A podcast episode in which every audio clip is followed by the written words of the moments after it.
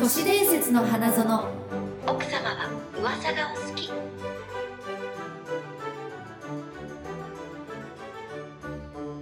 はい、えー、都市伝説の花園でございます。どうもどうも。どうもごきげんどよう。うもごきげんようしのさん。まさかこんな本当のええ。何ですか？本当本当の花園で？店でやるとあ店今日はね、えー、ダイナー感満載でお送りしてもらいました。いらっしゃいませ。いらっしゃいませ。あいらっしゃいませ。どうも。こんばんは。3名様ですか？マジひどい。あこうやってこうやって。何ね今調整してんの？ひどい。そう。ささああの今日はどこに？あどこでですか？ここは。あのですね今日はえ後楽園にいます。え後楽園やったーあれですよ、えー、なんだっけ？後楽園遊園地。東京ドームシティ。東京ドームシにティ。来ております。来ております。どうも出張都市伝説の花園。どうもどうも出張してます。今日はね 外にいてもテンションは一緒ねなんかあの周りに気をつけて喋ってるんですか？すごい大丈夫なんですかね？大丈夫大丈夫。えっとじゃあうん。自己紹介してください。あみゆきです東雲ゆきです。これさなんか新しい自己紹介決めましょうよ。新しい自己紹介？うん。なんかさあの、え？ー今までみたいにえっ、と戦隊戦隊の挨拶風やったやって。えっ、と私も。あいうえお作文やったやった。第3シリーズ。へえ。何がいいですかね？か最初あれだよね。好きななんとかはとかさ、欲しいものはとか言ってたよね。あそうそうそう。これ第4シリーズだったよね。あそっか。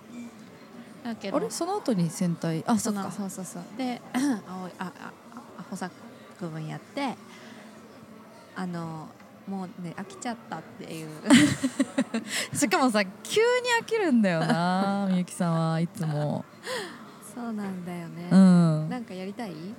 いやまあみゆきです。篠みゆきです。はい。じゃあ始めましょう。よりはあなんかやった方がいいかなって。そっか。うん。しりとりでもします？え長くなる。あ違う違う違う。そんなさな勝負つくまでやんないよ。あ の毎回さ。一回ずつよ。毎回しりとり聞かされるリスナーの心境どうなの？冒頭に。ガチしりとりの勝負つくまでやりませんよ。あなんかじゃあ,、うん。あの聞いてる方々でこういう自己紹介やってほしいみたいなのがあもしあったら、そうだね。あの都市版のハッシュタグでねあのあそうしよとかメールとか何でもいいんですけどいただけたら嬉しいです。はい。絶対誰かまあ一人ぐらいは言ってくれるよ、言ってくれそう即決。その一人のやつで。さ枠一人。そう。にしましょうか。それにしよう。ん。うでですね。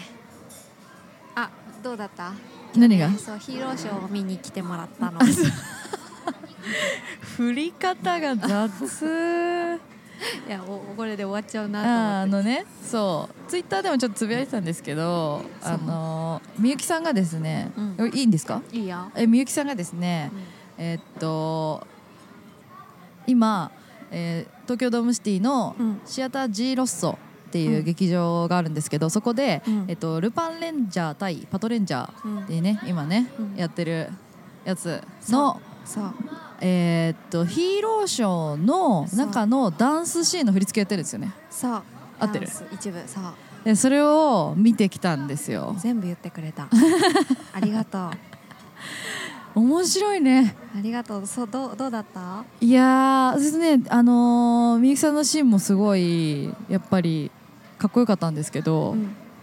なんか今のヒーローショーってあんなすごいんですか？そうなの。今のヒーローショーすごいんびっくりしちゃった。ちょっと大人が舐めてかかってたわ。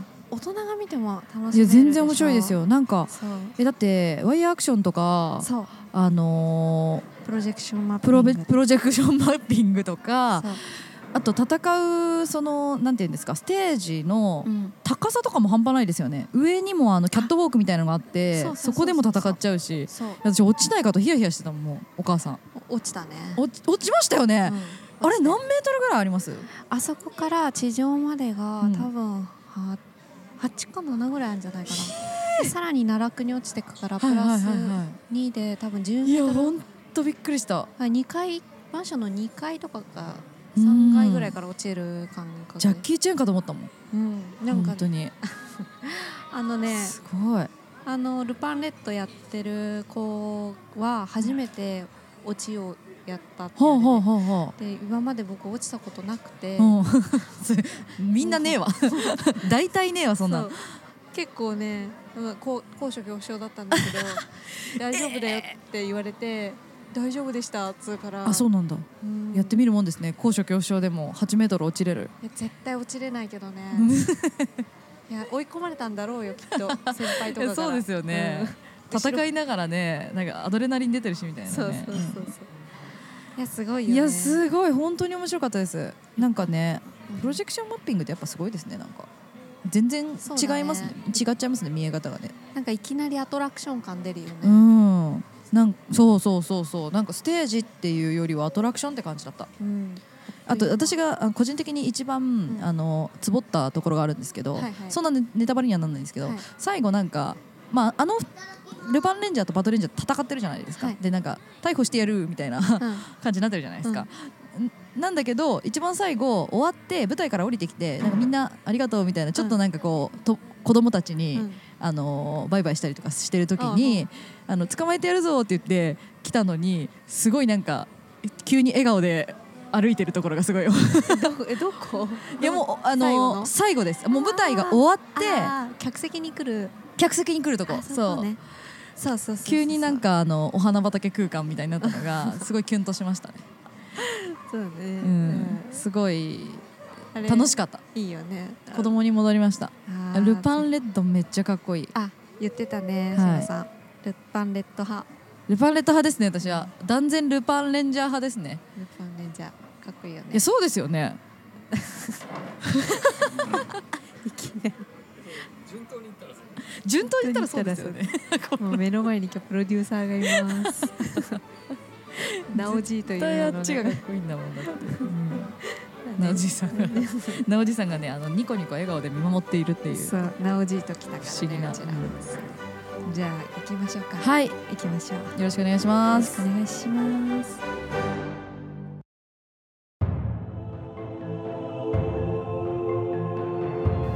はいじゃあしのさん。はい。今日はですねええ。何ですかみゆきさん。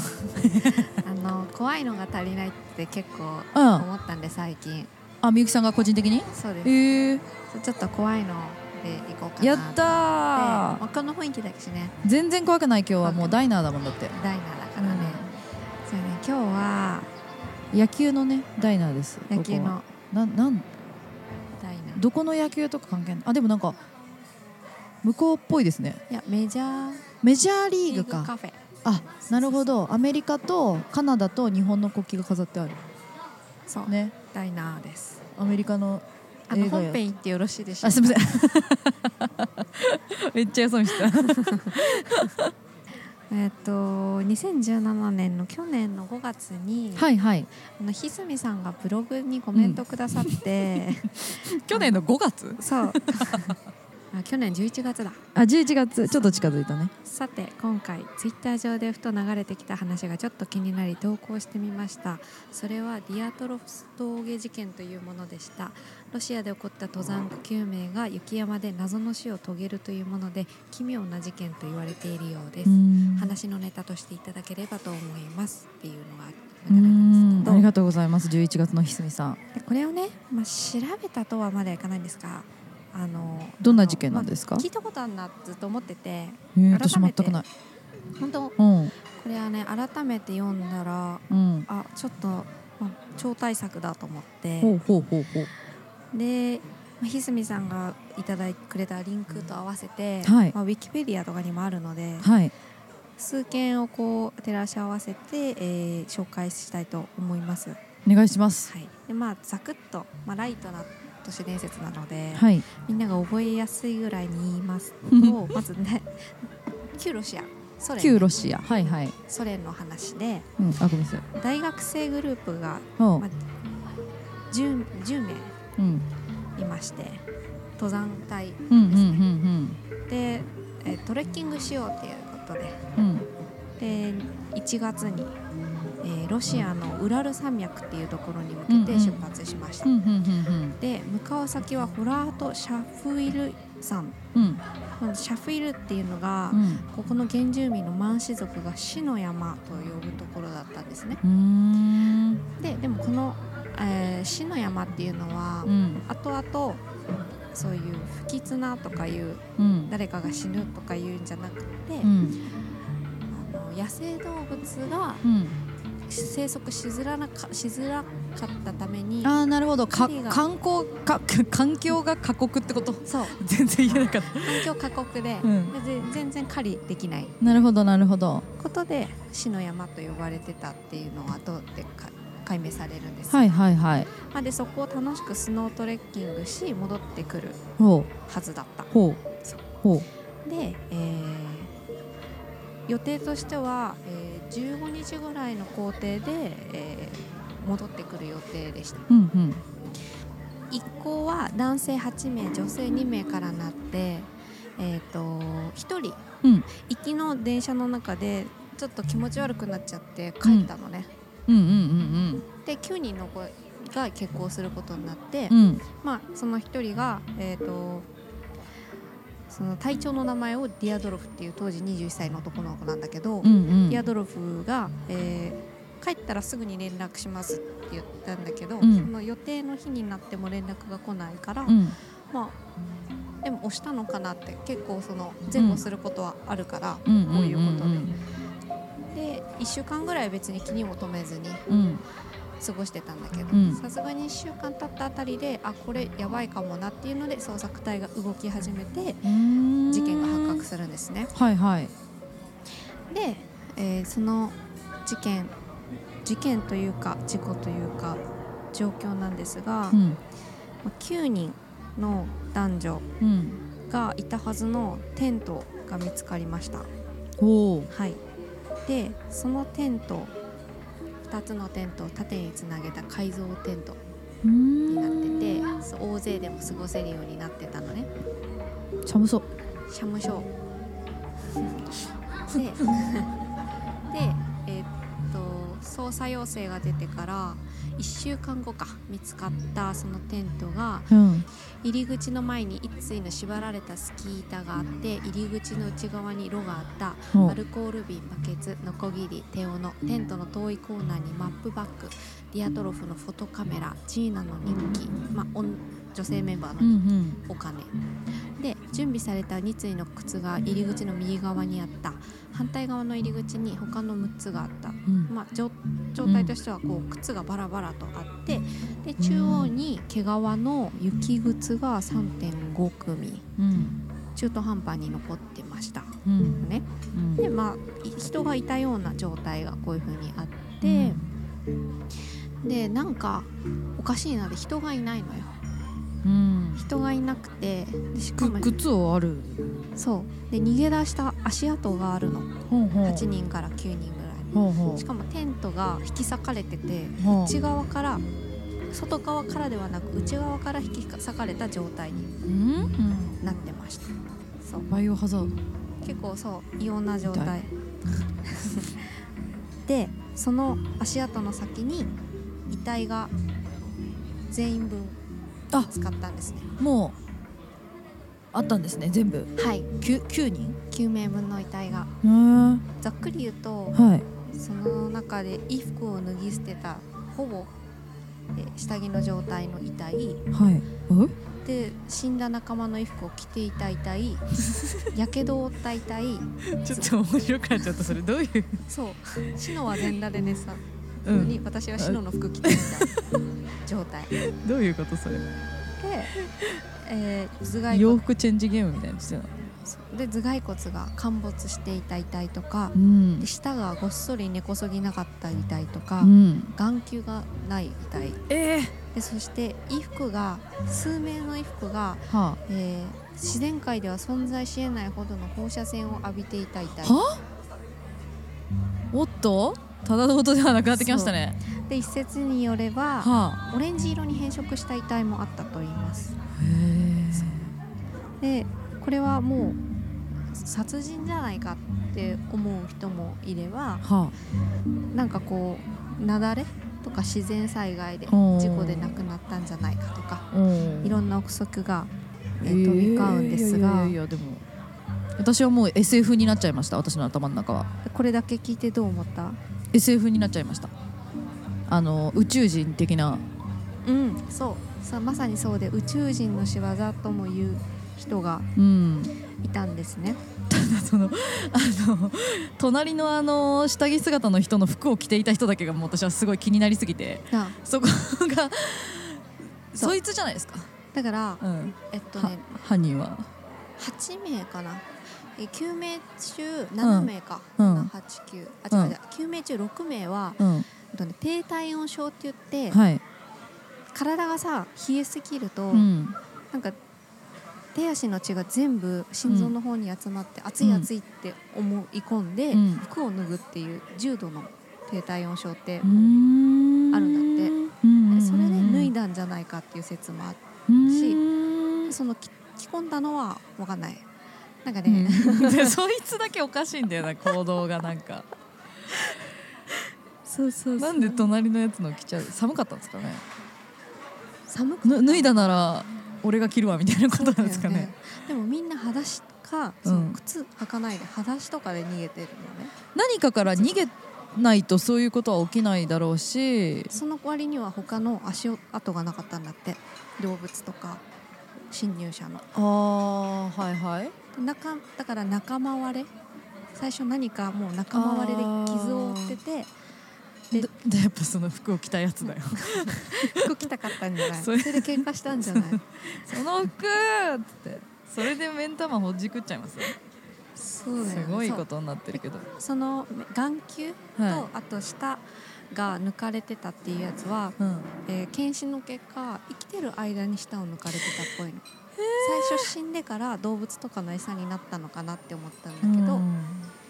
あの胃袋に 100g の血の塊が見つかったのその子の。はいはいはい。でその、えー、と証拠それが、えー舌が生きてる間に抜かれた。抜かれるとそうなるってこと？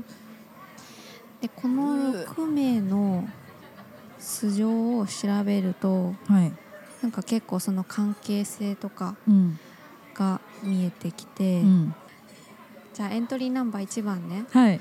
えっ、とディアドロフ君。えあディアドロフってディアトロフか。ディアドロフ君。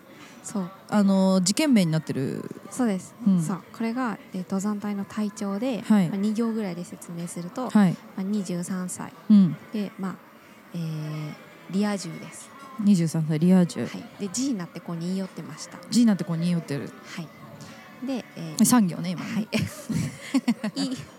エントリーナンバー2番2番ドロシェンコ、ドロシェンコ。はい、あの21歳のちょっとイケメンですね。うん、でジーナの元彼です。あもうなんかちょっとごちゃごちゃしてきましたよ。で、えー恋愛関係が解消された以後も、うん。ジージーナやディアトロフと良好な関係を維持していました。あなるほどね。一応定はね。そうで、えーエントリーナンバー3番はい。ゲオルギー君。ゲオルギこの子は当時24歳。ーあら可愛い。ムードメーカーでちょっと岡村隆史っぽいですね、うん。顔が似てるとかそういうことですか？耳が耳がでかい、うん。そう。で放射能について高度な知識を持っていた技術者でもあっおお怪しいな。たでちなみにこの子たち全員ウラル工科大学っていうところを、はいはい。はいえー卒業した子たちですね、OB 王子です、はいはいはいでエントリーナンバー4番噂のジーナ、ジーナ出た。えー22歳、うん。えー元気で活発。毒蛇に噛まれてもうん。トレッキングを貫通するほどの精神力の持ち主という。なんで ジーナのエピソードだけ癖が強いんじゃ。で、えードロシェンコの元カノ。うん。でえっ、となんだっけ。もう名前忘れちゃった。ブビなんとかトロフ。ディアトロフディアトロフに言い寄られてる人ですねそう、あのロシア人って名前が長いから、うん。難しい。ラストネームで呼びます、はい。あこの子はルスルステム。ルステム。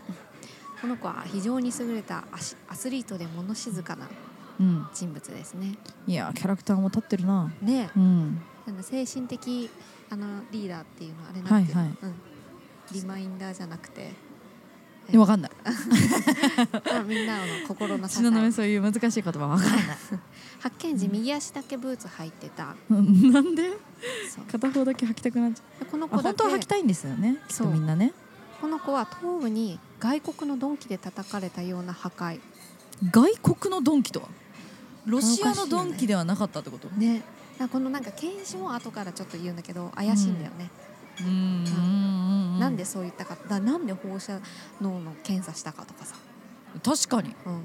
あ確かに。しないですよね普通ね。うん。なんでわざわざ放射線量を調べたかとか、まあ、これ後々で出てくるんだけど、はまあ、こういう感じで外傷で死んだ子ですね。うん。でリュウダって女の子です。竜だ6人目。でえー、リュウダはうんとあ舌舌が丸ごと抜き取られあて。て、さっきの女の子ね。そうです。下下ない子ね。眼球も失われている。あ同じ子？こ,、うん。こいつだけコテンパンやんそんな、うん。なんで？そう。でも死んだのは、えーと外傷じゃなかったはずこの子は。低体温症かなんかだと思う、へだから生きる間に。目と舌がなくなってて衣服から放射能が検出されこの子だけすんごいやられてやらるんですれてます。ね。で、えーエントリーナンバー、えー、7番。はい。ゾロタリョフゾロッタリョフ。この人だけおじさんで37歳あら失礼。37歳に謝れ。でこの人はちょっと不思議で名前を隠してたんです仲間たちに。はあ。だ名はサッシャまたはアレキサンダーと呼ばせていたが本名はセミョンであるとされそれすらも本名ではない可能性があります。ロシア語ポーランド語ウクライナ語そしてドイツ語に通じたバイリンガルと多彩そして仲間たちに内緒でカメラを所持していました。怪しい。でネガが破損していたため被写体は不明。あー怪しい。でこの人眼球が失われています。あこの人も眼球がない。はい、でこの人は外傷で亡くそなってます。んなにみんな目取る。で骨折が多数でリュウダと似たような損傷で、えー事件が彼に起因すると考える者もいる。だって明らかに怪しいもんね、ん。みんな若いのにこの人だけちょっと上でしかも偽名で、うん。すごくねえネガが損傷されたカメラを持っている。ねえこの この事件面白い。スパイ工 なんすかこれ。作員説出てこの人がスパイで工作員で巻き込まれてみんな拷問を受けて死んだんじゃないかっていう説もある。えーただのトレッキングではないですねもうねなんかね、って考えるようね、ん。で最後、えーコレバトフ。これバトフ。でこの人はインテリ枠ですねインテリ枠って誰が決めたの？書いてある。勝手に枠にはめて。この人が本、えー遺体として回収された時ははい。すで、に腐敗分解が著しく解剖からも、えーよくわからなかったと,、当にななんでこの人だけそんな先に腐敗しちゃうの、えっと最後に、えっと第3のグループ最初に2人次、うん。あ最初に3人うん。次に2人、うん。で残り4人っていう順番で見つかったんだけど、うん。その残りの4人だけがうん。事件からえっ、とね20日後とかに見つかってるの。ああなるほどなるほど。発見が遅かったからその分腐敗してるってことですね。そう。なるほどね。って言ってもまあ 2, 2月なんだけどね。確かに。そう。山でしょしかも。あごめんなさい。9人目いました 数が。この子はえコリャこりゃ男の子です。コリャコリャはい。この人もユーモアにちょっとね父親が処刑されだもんね名前がねだって。でも父親がね処刑されちゃってるあのらかわいそう。です、うん。だけどもユーモアにあふれた明るい人物だった。こりゃだもんね名前がね。その率直で優し い人柄により。ガンガンスルーなんだ。はいコリャだもんね。いいですよ。そんな慈愛に満ちた目で拾ってくれなくても。ごめんなさい、はい。創作後期にその発見されたさっき言ったさ4人が最後に発見されてやってたのが、えリュウダっていう舌と目がなくなった女の子と、えはい。ゾロダリョフと、ゾロタルフコレバトフとこれバトフと。コリャの4人なんですが、はははは。ゾロダトフは怪しいおじさんね。ね。はい。コレバトフはインテリ枠ね、うんうんでこのねね。そう。この4人は、うん。なんか渓谷の下では見つかって、うん。なんかちょっと深いところで、うん。崖みたいなところの下うん。で見つかって落ちたんじゃないかって言われたのだから捜索が雪に4メートル下に埋もれててうん。捜索が難しかった。そう難しくって、うん。だけどこの4人そう。それぞれ骨への損傷が激しくうん。かつそれが広範囲に至っていたため、うん。剣士はうん。車にひかれてるようだと表現した。まるでこう上から何か潰されてる方あのお落ちたというよりは。殺人だったら内内臓とか柔らかい部分が傷つくんだって、うん。だけどそれは一切なくてうん。硬、い部分。その骨骨とかそういう組織だけが気持ち悪いが致命傷はこれと低体温症ってういうん。ふうに判断した。なるほど。最後はこの友人っていう子が、うん。あの引き返した子なんだけど、はいはいはいはい。まあ、この子の証言が後から、はい。ディアトロフの性格上、うん。そのなんでテントをそこに張ったのかっていうそもそももし雪崩だとしたら、うん。えっとね、傾斜が15メー10度。なんていうの？15 15メートル10度？10度。あ10度の傾斜？90度とかさ45度っていう傾あ斜はいはいはい。すごいなだらかな傾斜のふはいはいもとにはい。テントを立ててはい。はいでまあね、雪崩の可能性はゼロじゃないけども、うん。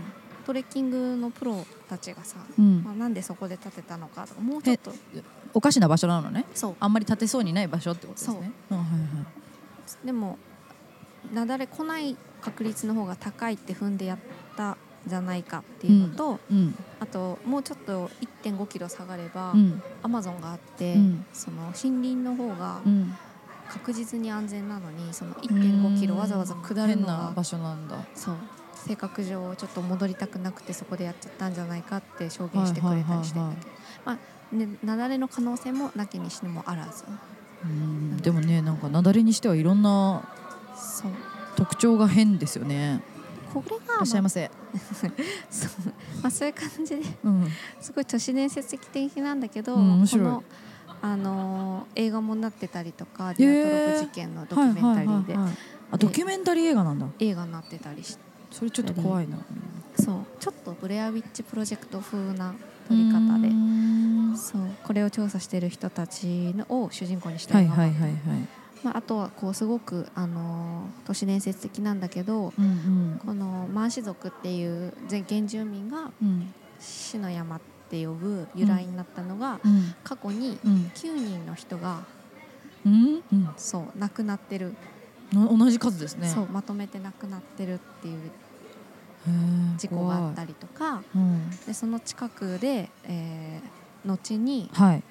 墜落してかな9名の人がまた亡くなったんですよちょうど。でそれが本当に9名なのかっていうのは定かではない。後から都市伝説的に付け加えたられたかもしれないんですけど。なるほど。揃えといた方が都市伝説っぽいからね。そう。ええ。でもその自然災害にしても何にしても舌を引き抜かれたとか、うん。目がなくなってるとか放射能の件はう解ん決しない、そうですよね。であともう一つその事件当時の夜うん。に光の玉を見たっていうオレンジの光をら。出たそういうの。オレンジ色だし。そう。周りの住民の証言では高級を見たっていう証言がああります。へえそう。そのオレンジ色の光がそのままそのオレンジ色になっちゃったんですかね死体がね。ピカーンみたいな。同じ色ですよね。うまいこと言った。全あんまりうまくないと思うよ 今のは。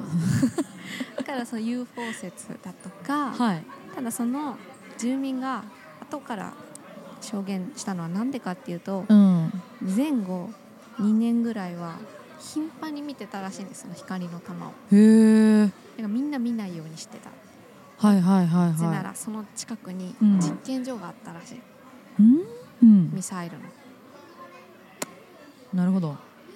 なんで、うん。えー一番こう、まあ、いろんな人が小説書いたり映画撮ってみたりとか、うん。その時の調査員が30年後に証言したりっていうのがあって、うん。有力なのが、まうん。あ、実験のうん。被害にあって、うん。それを隠蔽しようとしたけども、うん。いろんな偉い人の手が加わって、うん。あの事故死、まあ、最終的にこの事件は事故死で片付けられてるのねあそうなんですね。結局それ以上のことは分からずに。もう誰もうんうん事故死にしましょうって。雪崩による9人の事故、うんいやいやいや事故死で下は引き抜かれないでしょう。すごいな。ね。ね。まあ服謎だけどね。あとなんかさっきみゆきさん言わなかったけど、うん。友人のところにイケメン枠って書いてあって。は いみんなさこの人たち私から見たらみんなイケメンだからさ。確かにでも途中で帰ったやつがイケメン枠にはならねえだろって思いますけどね。物語上はね。確かに。まあちょっとね。あのし出てくるシーンが少ないからちょっと顔よよいいいめのやつ使っとけみたいなことなんですかね。うんうん。一番手のいいねそういう感じでなんですけどそうあでもでも物語性がすごくある事件ですね。尻滅裂に落ちちゃってすいませんけどなんかすごくいっぱいヒントが落ちてて楽しくないですかっていううん、話そうね。えでもこれはさだからあの映画はさあれなんですね。あのドキュメンタリーにはなってるけどこれを元にした創作物はないないんですかね？え一映画は？あこれはあの脚本ありきの映画なんだけどあそうなんだ。ドキュメンタリータッチでにしているってこと？そう。ああなるほどなるほど。へなんか本物の関係者もインタビュー形式で出ながらえその面白い。そう記者というか事件を追ってる人たちが男女が主役でうんうん知らなかった新しい事実が今明かされるみたいな脚本ありきの 混ざってるフィクションとノンフィクション。今のあの解説を聞くとすごいなんか B 級感が。だからね2.8ヤフーレビュー。予告も全部見てうわ悲しいな。私昨日さ「シノに会うまでに徹夜で見ようと思ったのこうん。のディアドロフインシデントっていうんだけど、うん。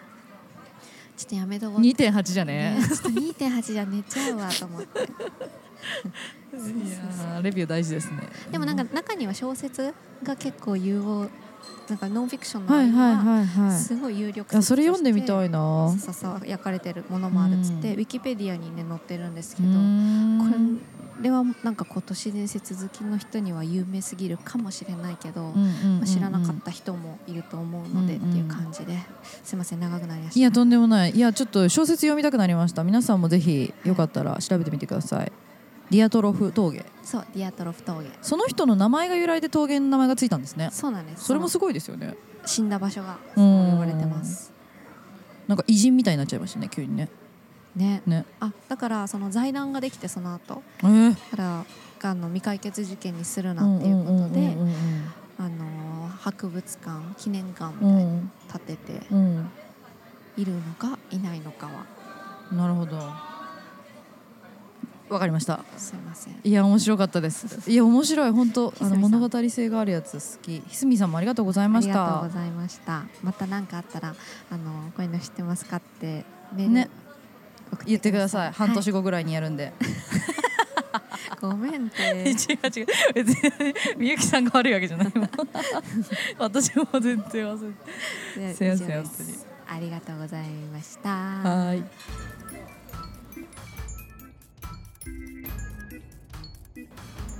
はい後半東雲でございますよろしくお願いしますよろしくお願いします。えー、今日はですね、あのーまあ冒頭でも言ったんですけど、はいえっ、と東京ドームシティに来てお祭り気分でございます。ねロケロケな気分。ロケな気分、なんだろうね、このさ外で撮ることによってちょっとなんかいいですよね。うん、ロケな気分。開放的になる。開放的になる。そう全然開放的じゃない声で言ってますけどみゆきさんは。えーとですねあー今日私が話すのはまあその東京ドームシーに来てる、うん。お遊園地気分の私がですねあのディズニーの話しようかなって。あやった。定期的に来た。はい。ディズニーの話します。うん。えっとなんでかっていうと、まあうん今日ここにいるっていうのもそうですし、うん。この間あのえっとあれなんですよ。行ったの？2月のうん。レディアゴーゴうんうんうん。ーのメンバーでうん。ディズニーに行ったんですよ、へえ仲いいじゃん。そうなんですよ。10人で行きました。すごい。すごくないですか？でも10人でディズニーなんて初めて行った。楽しいね。超楽しかった。うん。でも知ってます？10人で、あの写真を撮ろうとしたんですね。うん。なんかあのちょうどあえっとねなんかいろんなモモチーフなんていうんですか？あのいつもはないうんモチーフみたいなアナとあ雪のそうだね。はい。あのオオブジェおオブジェだ。そうそうそうあってでそこにキャストさんがいたからその人にうん。ちょっと10人で並んで写真撮ってくださいって言ったの、そしたら、うん。あのー安全の保証ができないため、うん。10人では写真が撮れませんって言われたんですよ、お断りされたの？そう。へえとで10人以上がちょうどダメらしいんですよそれって。へえそんなの知ってました？知らないひどいね。写真いや なんかいいや別に「あそうなんですね」って言って撮るのやめたんですけど、うん。10人で写真を撮ることに安全上のうん。なんか不安ってあります、ない。たださ、うん。あのフレームアウトしちゃうかもしれないから こっちの責任じゃないよっていうのを言いたかったのかな。安全は保証されてフレームアウトした人がなんかああ頭痛がとかなるわけ。そうなんかそれをオブラート的に言ってそうなのかなと思って。いや私はそのん何が危険なのか気になっちゃって10人で写真を撮ることの、うんうんうん。でしばらくそれをずっと考えてて、うん。もうアトラクションも上の空でしたよ。えそれ都市伝説の今日のテーマ？違う違う違う。10人 違います。でも今から話します。ちゃんと本題ね。ああ今日し今から本題。浮かれてる浮かれてんだ本当にね。ひどいな。バカ野郎。はい。あのーですね。うんうん。ディズニーの、うん。ディズニーランドの都市伝説って、いろいろあると思うんですけど、はい。まあ、例えばあの有名なやつだと、うん。えースペースマウンテはいンのであれ真っ暗じゃないですか中。真っ暗。スペースマウンテンの電気をつけるとお札がびっしりとか。あーあるね。結構そのなんか死亡事故って伝えられないから、うん。あまあ、あるけどっていうのでそうそう。とかあとはえーっとクリッターカントリーあ違う、間違えた。えーっとさビッグサンダーマウンテンうん。ってあの山じゃないですか。うん。でその山の麓のうん。あの、まあ、いが岩？うん。岩場っていうのが結構下こなんなんていうんですかね。ちょっと入れたりとかするんですよなんか、ちょっとあの奥まって暗いとことかあってそこであの子供がうん。誘拐されるっていう噂があったりとか、うん。え特定の場所ですよ。うん。そこに入っちゃうともうあの帰ってこれないみたいな。入れるの？普通の人が。入れます。なんかねちょっと通路みたいな感じになってるんですけど結果うん。行き止まりの場所があるんですよ。なんか洞窟の中みたいな。そうそうそうそう。の場それは知らなか所ったです。とか。あとはなんだろう。ホーンテッドマンションの中に、うん。えっとピノキオのぬいぐるみを持った女の子が出るとか、うんまあ、これは幽霊系ですけど、まあ、うん。そういういろいろあるんですけど、へー。えっと、ディズニーシーの方の都市伝説ってはい。あんまり聞いたことないなと思って、うん。今日はちょっと C の方の都市伝説をねご紹介したいと思うんですけど。えっとですね。まず1個目タワー・オブ・テラーってあるじゃないですか。はい怖いやつではい落ちるやつですね、えっとそうですね、うん。1000え？千。1899年。ああじゃあアメリカのじゃない？あそういうことか。あでもそれは昔。かもな違う。1899年に建設されたタワー・オブ・テラーって書いてあるんですけどちょっとこれよくわかんないですけどうん。あとにかく、えっとハリソン・ハイタワー3世っていう、えっとおっさんね。おっさんが、えー建てたホテルがあるんですけど、そこにいろんな、えっと未開の地とか部族から奪ってきた、そう。奪い取ってきたなんかこうなんていうんですか？骨董品とか秘宝とかなんかそういうのが 集められてるんですよ。みんなさあの、うん。あの並んでる間さ、うん。貝がいっぱいあんじゃん。マンションの中に、ホテルの中に、うんうんさ三世がさ全部骨董品奪った瞬間誰が取ったのかさ、うん。後ろから部族が「待って」って困った顔してるのをさ、うん。ドヤ顔でなんか槍とか持ってる。シリーズシュールだよあれ。ぜ全部そう、あーえ写真があるんですか？うん、全部。え写真がああって。へえそうなんだ。なんか船の上から、取ったぞみたいにしか思ってるけど見たことあるかもしれない、奥で、悲しそうなやめろみたいな取られたって顔してるありますねそうそうそんなそうそんなおじさんそんなおじさんわ悪者なんですよね結構ね悪どいくて結構部族から恨まれてるみたいな描写があってでそのある部族から奪い取ってきたシリキュートゥンドゥっていう、えー、と偶像があって、そいつの呪いによってそのハイタワーの、えー、とエレベーターが落っこちてハイタワー3世が死んじゃったっていう話がタワー・オブ・テラーの話なんうんですよね。で,、えー、とで実際まあアトラクションはその何ですかフリーホールみたいなうん。やつなんですけどこれが実は実話なんじゃないかみたいな噂があって、うーん。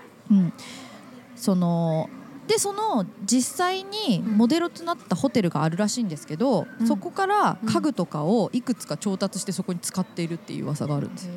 それ怖くないですか、怖いね。本当に呪われちゃうじゃんね。そうそうそうそう。うん。エレベーターもなんかあのーなんだっけな。どどっちかに乗るといけないみたいなのがあったりしてあこれだ。あえっと。ねいっぱいエレベーターがね。そうなんですよエレベーターに乗る時の通路うん。が左に行くようになってるらしいんですけど、うん。この通路を間違って右側に進んでしまうと、うん。アトラクション以上の恐怖が待っているという都市伝説があるみたいです、ぜひあの勇気のある人は右側に曲がってみてください。どうなるのか分かりませんが。ね。いいるかもよ。もしくは行ったことある人もすでに。聞いてる人でね、教えてください、あとねもう一個。うん。えーっとこれもね通路にあるんですけど、うん。通路の最中に壊れたエレベーターが、うん。あのキープアウトみたいな感じで残っているうん場所があるんですよ。でそこの前でうん。写真を撮ると女性が映り込むっていう。えもうそれは演出としてあるのかねキープアウトは一時的じゃなくて。あそうあのねありますずっと。うん。それはセットなんですけどなんかもう開いてる開いてるやつそうそうそう開いててあの扉がぶっ壊れはいはいはい、てる感じになってて。やってみよう。じゃあ今度。そうそうそう。なんかそこの前で写真ね。写真を撮ると持ってこう映るんです。やっぱそういうのは映るんですよ撮らないとね。ねスマホじゃダメよ。うん、っていう噂ね。がございました。これがね、えー、とタワー・オブ・テラーなんですけど、はい。あとはもう一個、はい。えーディズニーシーのとある場所に謎の覗き穴というものがあります。これはえーっとある場所のトイレの横に設置してあるゲストが入ることのできない大きな木の扉うん。のところについている覗き穴なんですけどうん。この覗き穴を覗くと、うん。えーディズニーシーのキャストしか入れない従業員通路が見える それ面白そうじゃん。これ見たくないですか、うん。これ見つけたくないですか？そういうの見たい。何のためなんだろうね？な何のためなんだろう？もちろんそのファあのお客さんに見せるようではないと思うんですよね、誰かが開けたか。そういうことなのかな？明らかにある覗き穴ではないのかもしれない。でもまあ、うん。あのディズニーのうん。裏側を見たいという方はぜひこの覗き穴を覗いていただきたい、見せてくれそうだよねディズニーなら裏側も見たいでしょって。ってう裏側じゃない裏側を見せる、ああなるほど、うん。それだったらいいかもしれない、うん。うん。作られた裏側ってこと？そう。それはもはや表では、そう。だからそれよ。うん。マジック。ちょっと行ってみたいねそれは。そうなんですよ。興味ある。でじゃあ最後におまけとしてお願いします。私が昔ディズニーランドでうん。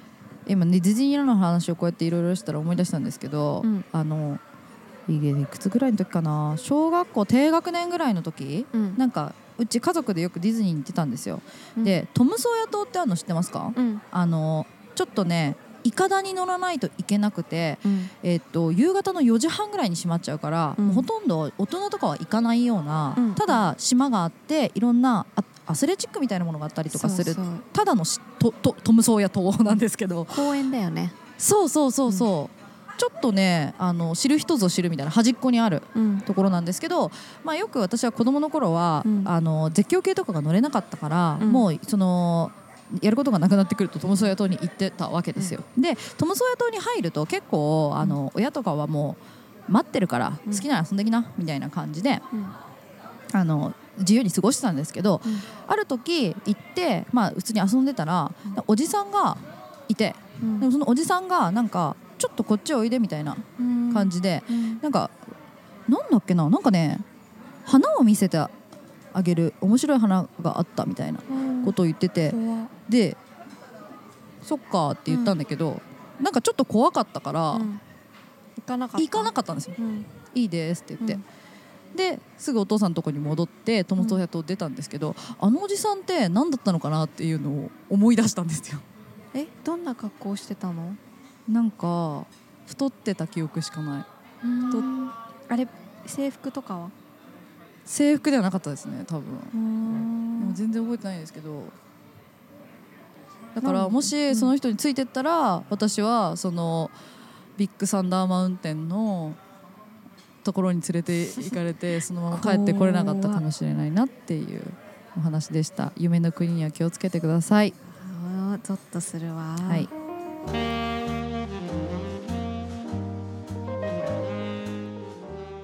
はいはいエンディングでございます。今回はちょっとあれだね怖い話だね。なんかねそう不気味なお話が続きましたね。ね。でも明るいうちとか人がいるとこでやってるとしのも平気でしょ？全然平気ですね。どんどんこうもう全然もっと怖い話でも平気ですよ。ここだったら この間さあの車で撮ってた時時は、本当怖かったですけどね。あの夜道が見えてる感じで。やばかったね。いや本当にいや場所を選ぶなやっぱ怖い話っていうのは。うん。うん。来るしね。うん。寄ってきちゃいそうだよねあれ。今度あのめちゃめちゃ怖い話をこういう楽しい場所でああのどんだけ怖くできるかっていうのやりません？オッケ どうなるここならこ全こなら。然シノも大丈夫でしょここでさエリサラムやっても平気だもんねシノ。多分大丈夫だと思う。まあ人が周りにいるからゾッとするっていうのもあるけどね。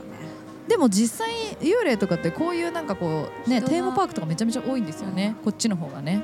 なんか見える人からよく聞くのは、スクランブル交差点とか多いっていうね、へえ全然怖くないけどねでもね。うん、怖くないんだってだだから、でもねなんかなんかわかるらしいよ。なんかなんだろう。ずーっと立ってるとか服の感じとかがなんかね違うんだって。怖い。